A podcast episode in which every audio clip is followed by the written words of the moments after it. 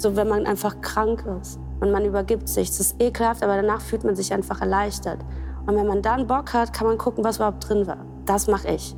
Ich gucke, was drin war und dann zeige ich es dir auf eine Art, die nicht mehr ekelhaft ist. Die Musikerin Dylan scheut sich also nicht genau hinzuschauen. Und das tut sie auch auf ihrem neuen Album, das heute erscheint. Und über das sprechen wir in unserem wöchentlichen Musikupdate. Wir sind Janne Köhler und Anke Behlert. Hallo. Hi. Keine Angst vor Hits. Neue Musik bei Detektor FM.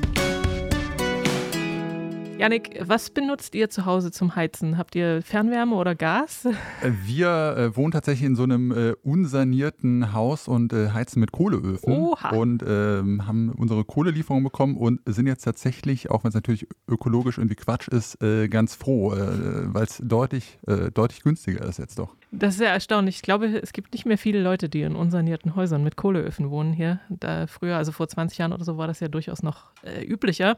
Aber das ist, ähm, also Gas oder Fernwärme ist ja heute äh, sozusagen die gängige Variante und das ist halt etwas, was uns alle ja gerade stark beschäftigt. Und ähm, aus Nachhaltigkeitsperspektive ist das auch ein Thema, äh, womit sich die Musikwirtschaft schon eine Weile äh, beschäftigt. Ähm, der Club SWG3 in Glasgow, der hat jetzt Nägel mit Köpfen gemacht. Die Betreiberinnen und Betreiber benutzen nämlich jetzt die Körperwärme der Besucherinnen und Besucher, um den Club zu beheizen bzw. zu kühlen.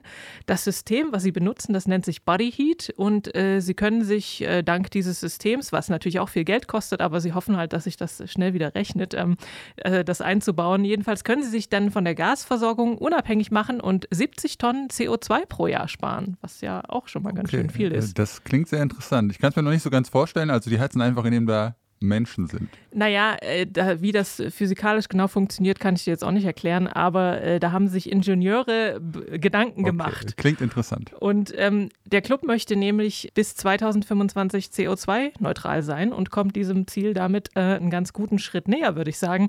Ist ja vielleicht auch eine Idee für Musikvenues hierzulande. Bei uns ist es jedenfalls noch warm genug, dass wir die Heizung äh, nicht andrehen müssen hier im Studio. Und äh, falls uns kalt wird, können, ja, können wir ein bisschen tanzen passend zu den äh, drei Alben und drei Songs, die wir jetzt vorstellen.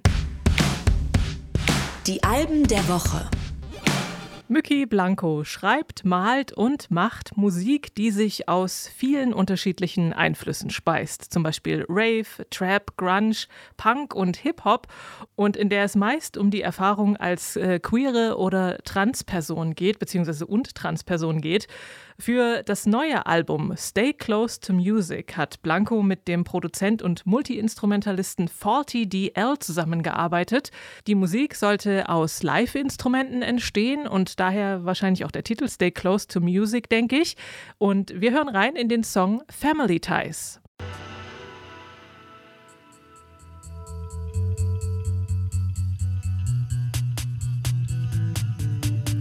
I heard about your father. I heard he wasn't doing so well. Surprised you even bothered. He's always got a story to tell. Let's not play the victim. Stick it to me oh so good. It's fiction like a sitcom. You've tried everything I know you could. I hate to see you so low.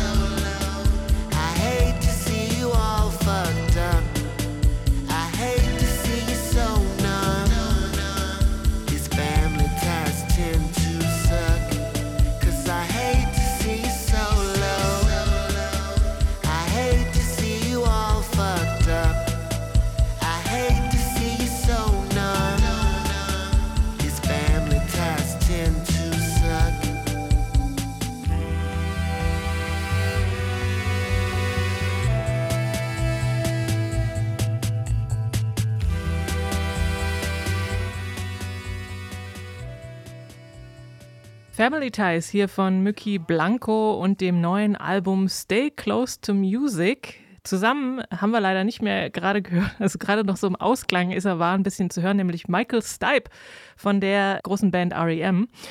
Überhaupt hat Blanco einige interessante Gäste auf dem Album versammelt, zum Beispiel auch Devendra Banhart und Jonsee.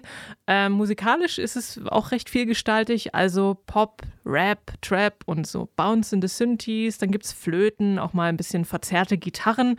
Ein Stück ist ganz minimalistisch instrumentiert, nur mit Klavier und Saxophon. Es geht, äh, wie auch schon in der Vergangenheit, um Homo- und Transphobie, aber es geht auch um Liebe und auch um äh, Spiritualität, wie in dem Song Your Love Was a Gift. Ähm, insgesamt ist es schon, finde ich, also interessant beim Zuhören, auch durch die Gäste wird es irgendwie ganz bunt, aber so richtig gecatcht hat es mich nicht. Also es hat so ein bisschen der Hit gefehlt, hatte ich den Eindruck. Wie ging es dir mit der Platte, Yannick? Äh, ach, ich fand, es waren schon äh, ein paar ganz gute Pop-Banger drauf. Äh, French Lessons hieß auf alle Fälle ein Song, der bei mir äh, hängen mhm. geblieben ist.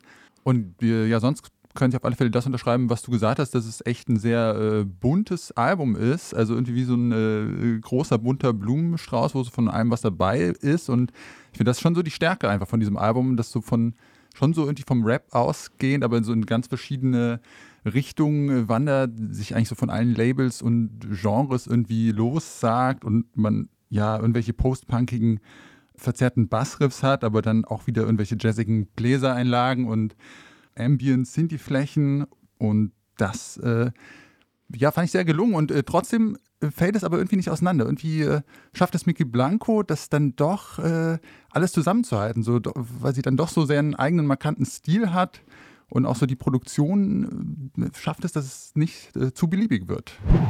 Dominique Dylan de Byington alias Dylan begleiten wir ja schon äh, bei Detector FM schon eine ganze Weile, eigentlich seit Beginn ihrer Karriere. Also ich habe nochmal nachgeguckt. Schon das erste Album von 2011, The Silence Kills, war äh, Album der Woche bei Detector FM. Elf Jahre später klingt nicht nur ihre Stimme gereifter, wobei jetzt auch nicht so sehr, dass man sie nicht wiedererkennen würde, aber auch ihre Musik ist auf dem vierten Album Sabotage größer und kompakter, wofür vornehmlich der Künstler und Produzent Alexis Troy verantwortlich ist. Wir hören mal rein in das Stück Divine Savior.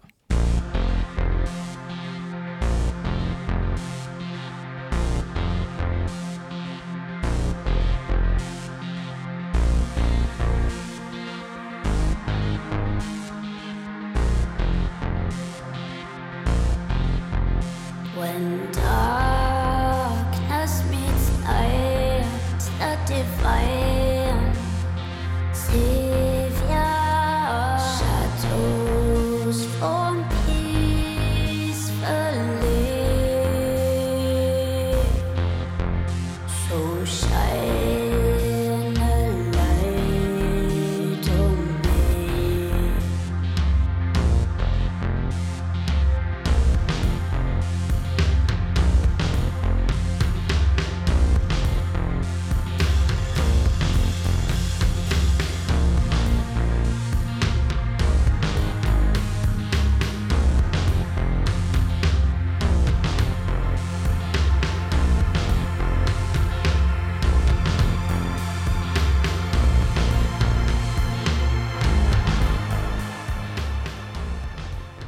Divine Savior von Dylan und ihrem neuen Album Sabotage.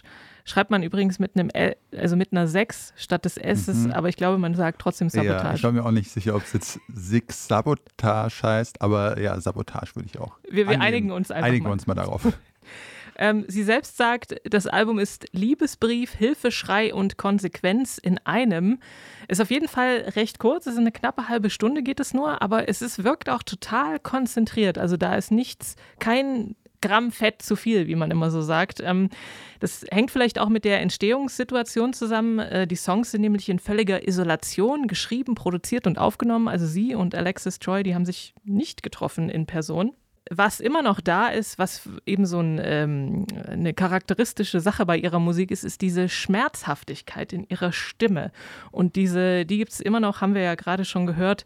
Die ist immer so eingebettet in die, in die Stücke und in, die, ähm, in diese sehr dichte und teilweise fast schon cinematische, sagt man, glaube ich, Produktion. Also es klingt halt alles sehr groß und auffächernd und ähm, weiß nicht, nennt man das dann jetzt Elektro-Art-Pop oder Post-Dubstep? Wurde sie, glaube ich, früher auch mal eingeordnet. Aber also mir gefällt es jedenfalls sehr gut. Ja, mir auch total. Ich glaube, äh, Genres sind mittlerweile ja auch einfach so ein bisschen egal, äh, wenn wir, also wenn wir irgendwas aus äh, dieser Folge, keine Angst vor Hits, mitnehmen können, dann äh, das auf alle Fälle. Ähm, ja, ich fand es interessant, äh, dass du gesagt hast, dass die in totaler Isolation äh, entstanden sind.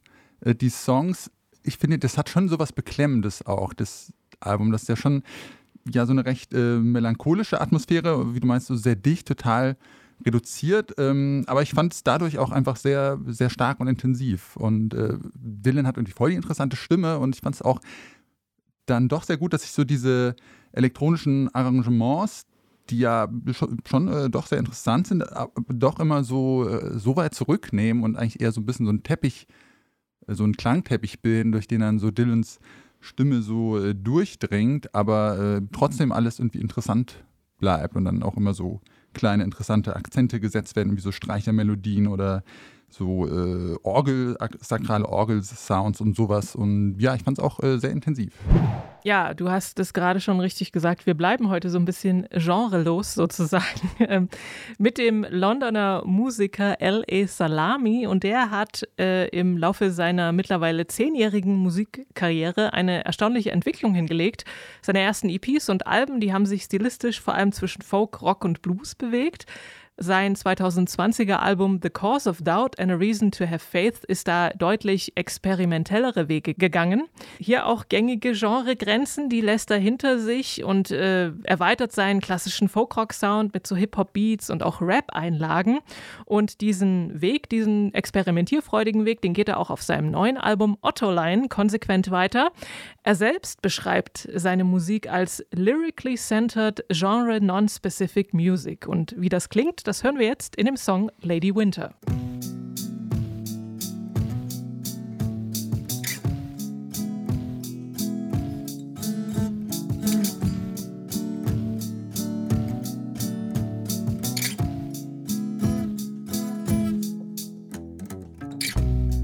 Each time I'm sober,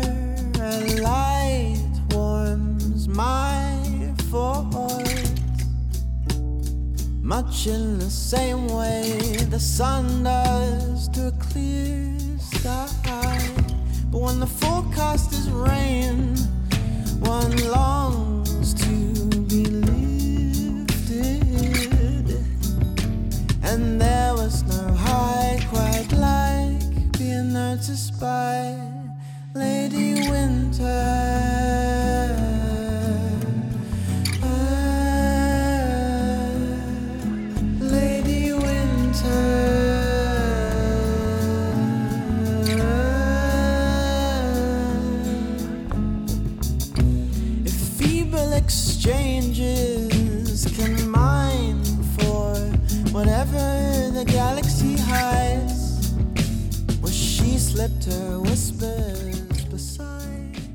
Lady Winter hier ein bisschen beschwingt äh, von dem Album Ottoline von L.A. Salami.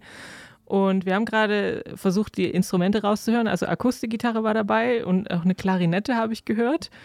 Auch so fast schon irgendwie Soul-Folk hier, würde Ja. ich sagen. Also Ja, die Instrumentierung war dann doch äh, so sehr verwurzelt irgendwie im Folkrock, was die Instrumente angeht, auf dem Album. Und äh, der Song, du hast es ja jetzt auch geschafft, äh, den einen von, glaube ich, zwei Songs äh, rauszusuchen aus dem Album, die dann doch schon irgendwie so mehr oder weniger klassische Folk-Songs sind. Aber es stimmt, was ich gesagt habe. Der Rest des Albums klingt, also die Song, Songs klingen alle so ein bisschen anders. Und ähm, deswegen ist es auch schwer, einen rauszusuchen, der dann sozusagen repräsentativ dafür steht, weil das geht irgendwie gar nicht. Und ähm, jedenfalls hat auch er diese Platte im Corona-Lockdown aufgenommen.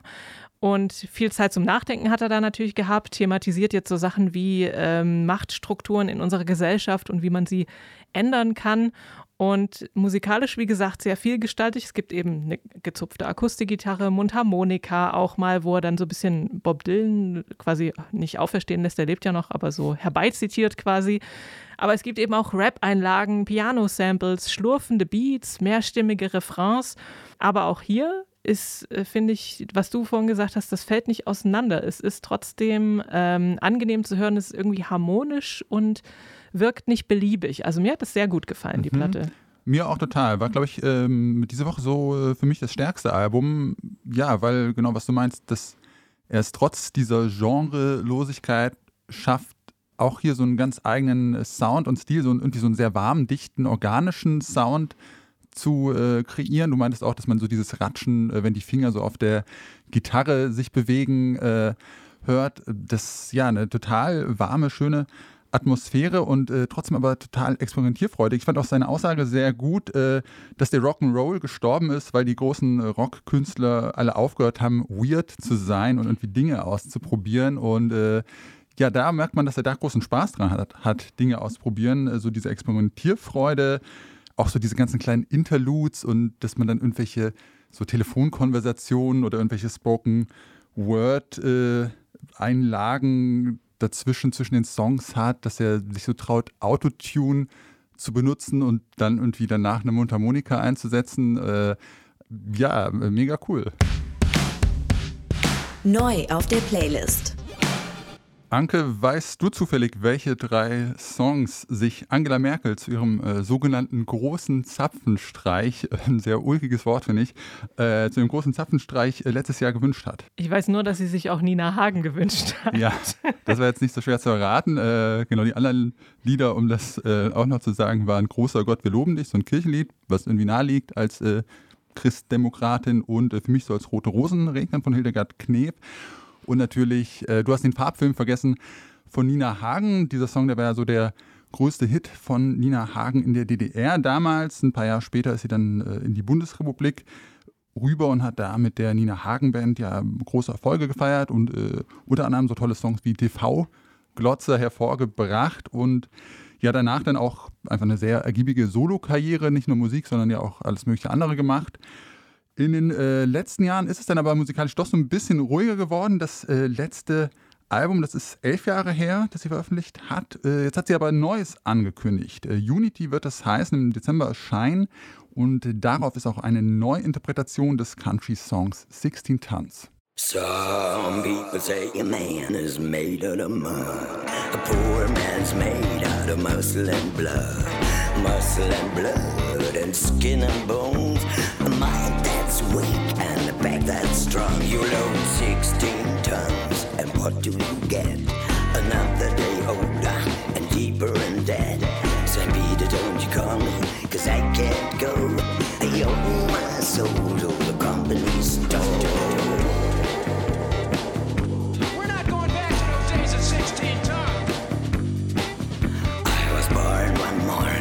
the sun didn't shine.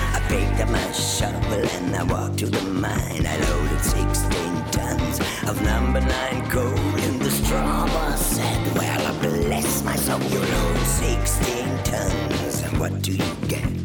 Another day older and deeper in debt. Said Peter, don't you call me, cause I can't go. I owe my soul to the company store.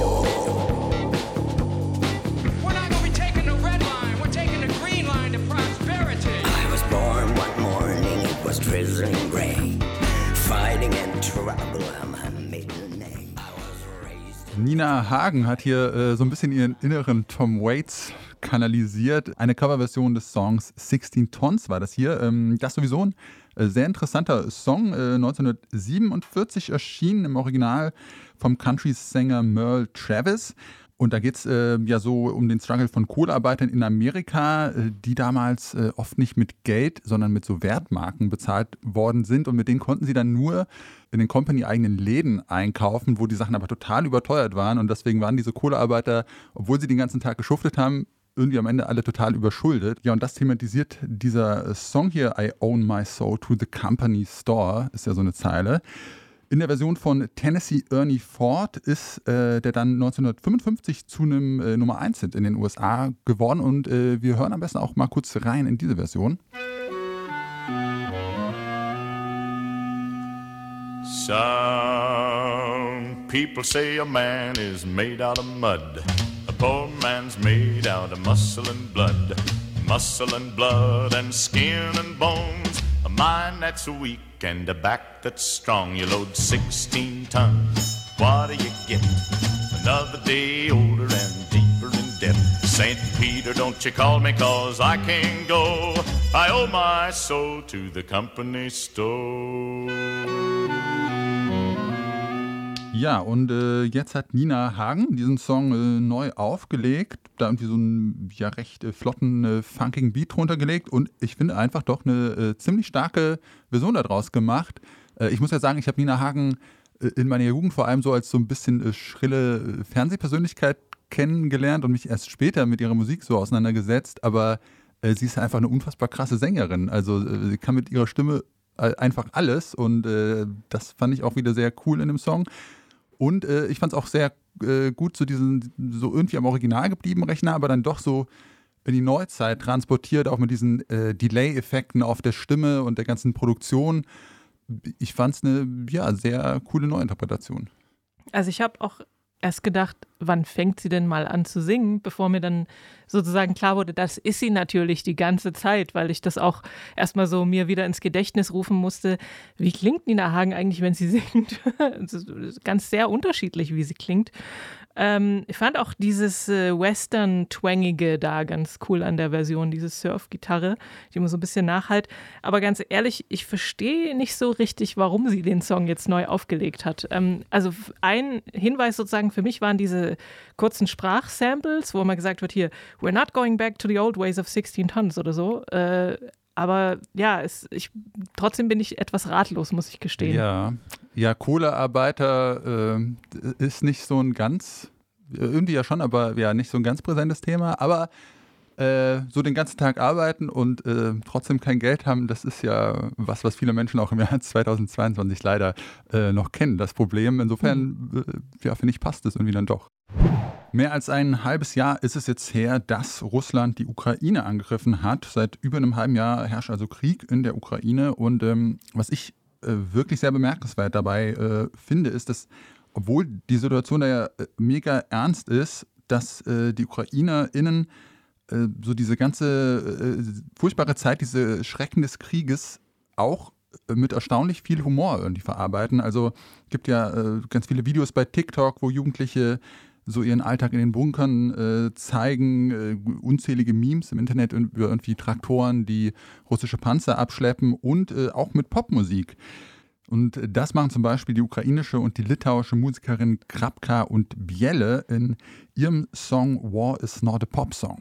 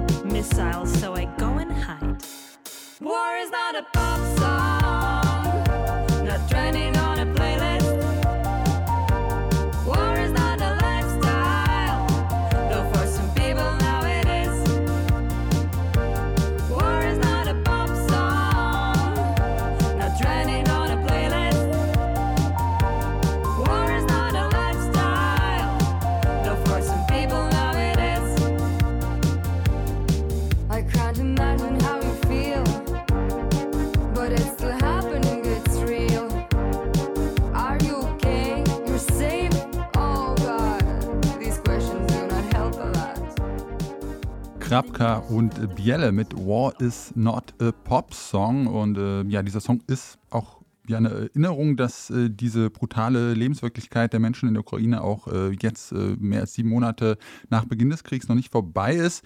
Ähm, ja, hier wird so dieser Alltag des Krieges auch so ein bisschen aus verschiedenen Perspektiven beschrieben. Äh, I get up, I brush my teeth, I get a cup of tea and then it's air raid siren. Ähm, also ja, das irgendwie dieses normale Leben äh, dann doch immer wieder von diesem Krieg eingeholt wird. Ähm, ja, krass fand ich vor allem diesen Kontrast zwischen äh, Inhalt, äh, diesem ja, sehr ernsten Inhalt und dann, äh, wie das musikalisch verarbeitet wurde, dass man daraus so einen total äh, fröhlichen, happy, äh, gute Laune Popsong gemacht hat. Also der Chorus ist ja total catchy und ähm, ja, das fand ich irgendwie sehr bemerkenswert und das, äh, finde ich, spiegelt auch für mich so diesen Umgang der UkrainerInnen mit oder vieler UkrainerInnen mit diesen Erlebnissen wieder, dass es ja auch so eine Ansage ist, äh, dass man sich nicht unterkriegen lässt, so ein Fuck you an Russland, dass äh, Russland irgendwie die Ukraine mit, mit Raketen überziehen kann, aber ja, die trotzdem sich nicht unterkriegen lassen und auch so sagen, ja, wir verlieren deswegen jetzt auch nicht all unsere Lebensfreude. Und äh, ja, das ist irgendwie ein starkes Ding.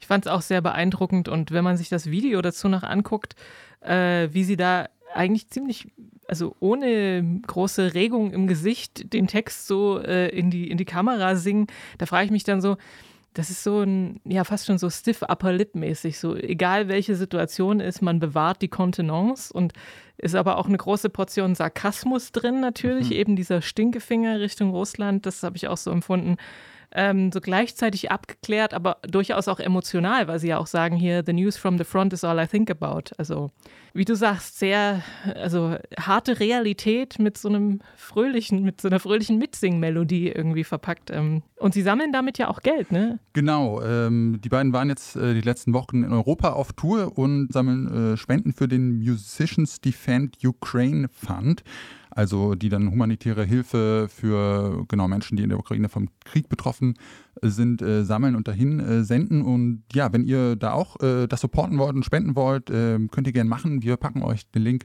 zu dem Projekt in die Show Notes. 270 MusikerInnen standen beim diesjährigen Rock im Park Festival auf der Bühne. Davon waren 253 Männer und 17 Frauen. Ja, das ist jetzt nicht total überraschend, ähm, dass so Frauenanteil im niedrigen einstelligen Prozentbereich, das ist gerade bei so großen Rockfestivals eigentlich eher die Regel als die Ausnahme und ähm, wird irgendwie auch nicht wirklich besser, obwohl es irgendwie 2022 ist. Ja, und dieser Missstand, der war Grund genug für die Chemnitzer Indie-Pop-Band Blond, dann äh, Song draus zu machen. Zusammen mit der Rapperin Eden haben sie das Thema musikalisch verarbeitet. Herausgekommen ist der Song Männer.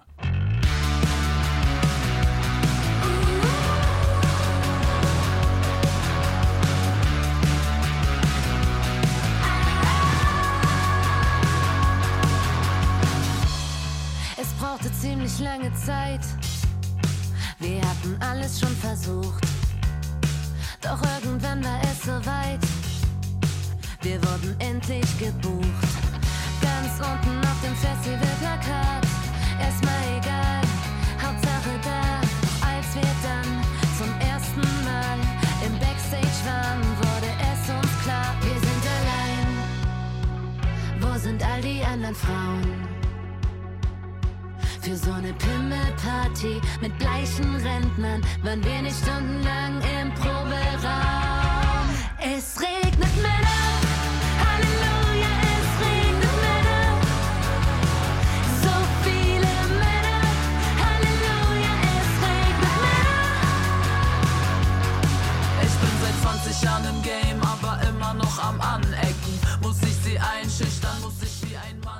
Blond mit dem äh, Song Männer und äh, hier natürlich im Refrain verarbeitet äh, der Hit von den Weather Girls It's Raining Man, hat man natürlich gehört auf Deutsch hier, aber äh, während ja Raining Man bei den Weather Girls irgendwie ja positiv gemeint war, glaube ich jedenfalls, ist es, äh, triefen die Zeilen bei Blond nur so vor Sarkasmus. Äh, so dieses Thema der männerdominierten Musikindustrie, das, äh, mit der sich Blond ja so ständig auseinandersetzen müssen, das hatten sie ja auch schon in dem Song Thorsten verarbeitet, wo es um diese ganzen äh, Männer geht, die meinen, alles mansplainen zu müssen, weil da jetzt eine Frau irgendwie auf der Bühne steht und sie das alles besser wissen. Und äh, ja, das ist einfach ein fetziger Blond-Hit. Das können sie einfach gut so. Themen irgendwie witzig pointiert in so äh, Pop-Banger zu verpacken.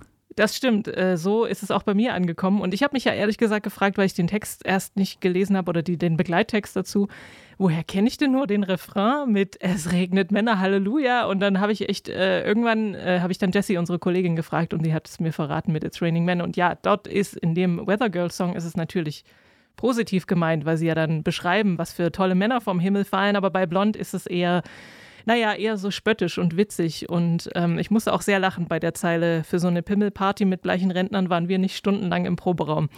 Daumen hoch für Blond, wie immer eigentlich. Ja, und mal schauen, ob sich das, äh, ob man irgendwie in zehn Jahren immer noch solche Songs schreiben muss oder ob sich das irgendwie mal. Es gibt ja auch Festivals, die das äh, einfach hinkriegen. Also äh, das Popkulturfestival zum Beispiel, mhm. wo wir ja auch hier mit ein paar Leuten aus der Musikredaktion waren. Also es äh, ist nicht unmöglich. Pop-Schnipsel. Der Tag der Clubkultur hat letzte Woche in Berlin stattgefunden. Das ist das dritte Jahr in Folge, äh, in dem es diesen Tag gab, beziehungsweise war es gar nicht nur ein Tag, sondern fast eine Woche.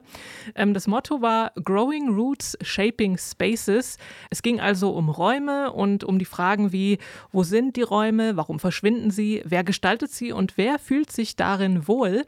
Und unser Kollege Anton Burmester, der war vor Ort und hat sich auf den Partys, Panels und Workshops umgeschaut und äh, mit Katharin Arendt gesprochen. Sie ist Projektleiterin des Tags der Clubkultur, arbeitet für die Clubkommission und ist dort zuständig für Diversity und Awareness.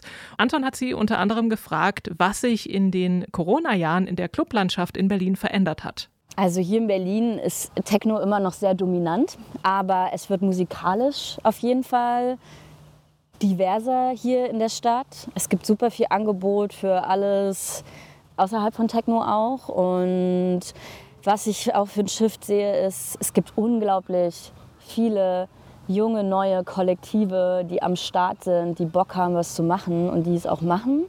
Und da gibt es so ein bisschen so einen Shift. Also es sind jetzt vielleicht nicht mehr die Clubs, die hier unbedingt den Ton angeben, mhm. sondern es sind sehr viele Kollektive, die Programm machen und die auch die Programmatik im Club machen und auf die Clubs auch teilweise ein bisschen angewiesen sind. Da sehe ich super viel Potenzial auch drin, auch wenn es gerade teilweise, glaube ich, sehr hart ist für die Clubs, weil es schwierig ist, mit ihrem eigenen Programm da durchzukommen. Aber das bedeutet eben auch ein Powershift. Und das ist, glaube ich, was, was ich sehr dolle beobachte, Diversität im Programm ist auf jeden Fall ein großes Thema und generell Antidiskriminierung und auch ja, Benennung von äh, rassistischen Strukturen, sexistischen Strukturen. Das alles hat sich auf jeden Fall, ist viel mehr geworden, weil man auch in der Pandemie viel mehr Zeit hatte, über die Dinge zu diskutieren. Es wurde sehr viel online diskutiert, es wurde sehr viel sichtbar gemacht. Ja, Katharin äh, Arendt hat jetzt hier auch gerade schon äh, Diskriminierung angesprochen und äh, ich finde, das geht ja auch einfach schon äh, bei der Frage los, äh, wer kommt denn überhaupt äh, rein in Clubs und wer kann das eigentlich noch bezahlen? Also Clubs sollten ja im besten Fall so für alle da sein und vor allem für Menschen, für die das irgendwie ein besonderer oder sicherer Raum ist und jetzt nicht einfach nur so Privileg von finanziell Bessergestellten. Aber ja, das ist in den aktuellen Zeiten ja auch nicht so einfach. Finanzielle Zugänglichkeit und Klasse ist ähm, ein Riesenthema, was überhaupt noch gar nicht richtig besprochen wird, meiner Meinung nach. Also wer kann sich den Clubbesuch eigentlich noch leisten? Wer sollte sich den leisten können? Und ich finde es vor allem ganz wichtig, darüber nachzudenken, für wen ist es auch teilweise wichtig, mehr als einmal im halben Jahr in einen Club zu gehen. Das sind nämlich oft marginalisierte Communities, die dort irgendwie ihre, ihre Wahlfamilie treffen, ihre Friends treffen, die diesen Raum haben, um quasi ihre Identität frei zu entfalten, dort Programm und Kunst zu machen. Das sind ja oft Menschen, die strukturell an den Rand unserer Gesellschaft gedrückt werden, die jetzt auch dort ausgeschlossen werden. Und ja, das ist ja auch gerade für Clubs äh, in den aktuellen Zeiten äh, schwierig. Die müssen ja auch irgendwie über Wasser, sich über Wasser halten, Energie- und Personalkosten stemmen. Und wie man dieses Problem angehen kann, auch dazu hat Arendt ein paar Vorschläge. Wie kann man das auffangen? Indem man ja zum einen versucht, solidarische Preispolitik zu entwickeln, also wirklich zu gucken, okay, Menschen, die es sich gar nicht mehr leisten können, wie können wir die unterstützen und wie können vielleicht andere mehr bezahlen. Das sehen wir auch schon in ein paar Clubs, dass es so da Preisstaffelungen gibt. Es gibt äh, mehrere Kollektive, die sich so an ihre Communities richten und sagen, hey, wenn ihr euch nicht leisten könnt, am Wochenende vorbeizukommen, bitte meldet euch, wir finden eine Lösung. Und trotzdem ist es, denke ich, wichtig, dass man das auf politischer Ebene aufgreift und nämlich wirklich guckt, okay, wie kann da mit öffentlichen Fördergeldern eingegriffen werden, dass Preise gesichert werden. Und da ist es dann wieder wichtig, darüber zu sprechen, okay, Clubkultur ist Kultur und muss dann auch wie andere Kultursparten gefördert werden, wie die Hochkultur oder wie das, wie das Opernhaus. Da ist auch jede Karte subventioniert und das ist sicherlich nichts, wo wir langfristig hinwollen, aber aktuell eigentlich eine der Lösungen, die es geben kann, dass man quasi Preise öffentlich subventioniert. Ja, und äh, mehr zum Thema Tag der Clubkultur. Das äh, war übrigens auch Thema in unserem täglichen Nachrichten-Podcast zurück zum Thema. Da ging es dann auch um die Frage, genau, wie können wir Clubkultur äh, schützen, was äh, äh, auch erstaunlicherweise relativ viel mit dem Thema Baurecht zu tun hat, äh, was erstmal interessant fand und auch wie wird äh, Club, wie werden Clubs zu einem sicheren Raum? Äh, also das könnt ihr euch, wenn euch das interessiert, wenn ihr da noch gerne mehr zu dem Thema erfahren möchtet, gerne anhören in unserem Zurück zum Thema Podcast, den es natürlich überall gibt, wo es Podcasts gibt. Genau wie diesen hier, keine Angst vor Hits. Äh, damit sind wir auch schon durch für die aktuelle Folge. Für diese Woche verabschieden sich Janik Köhler und Anke Behlert. Bis zum nächsten Mal. Ciao. Keine Angst vor Hits. Neue Musik bei Detektor FM.